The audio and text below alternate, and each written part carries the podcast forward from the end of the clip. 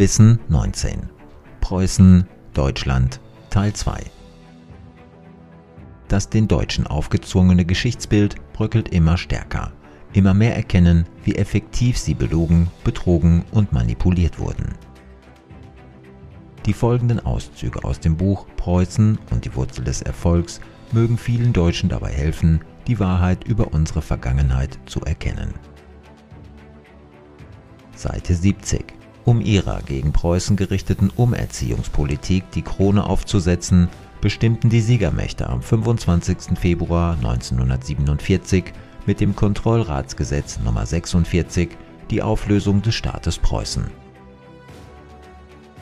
Seit jeher sei er Träger des Militarismus und der Fortschrittsfeindlichkeit Reaktion gewesen. Eigene Anmerkung. Siehe dazu auch das Video Wissen ist eine Hohlschuld 13, das Kaiserreich in Zahlen.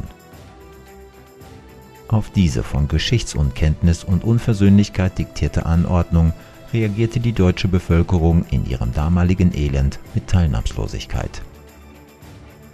Niemand in dem besiegten und ausgeplünderten Land interessierte sich noch dafür, dass Preußen die letzten Jahrhunderte das Schicksal Deutschlands entscheidend bestimmt und die von der Mehrheit der Deutschen lang ersehnte Einheit 1871 herbeigeführt hatte.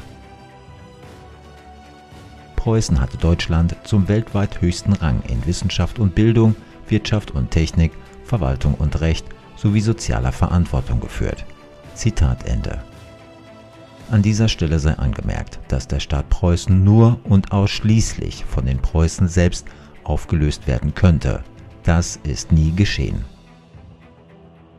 Mit Napoleon gab es Anfang des 19. Jahrhunderts schon einmal einen Usurpator, der verkündete, dass Preußen nicht mehr existierte.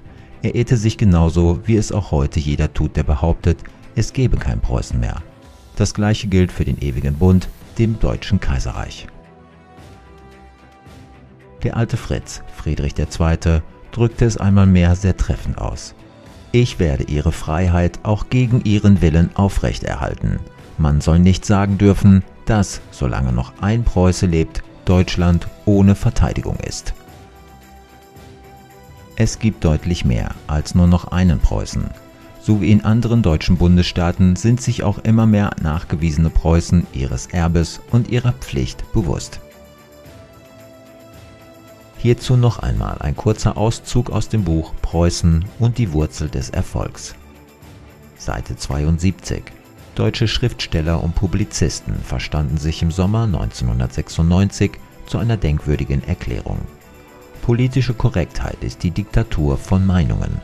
Die Welt braucht selbstständig denkende Menschen, Rebellen, die gegen den Strom von Vorurteilen schwimmen und mutig für ihre Überzeugungen eintreten auch wenn sie damit gegen anerkannte politisch korrekte Gebote verstoßen. Verfälschte Geschichtsdarstellung als Grundlage demokratischer Gesinnung?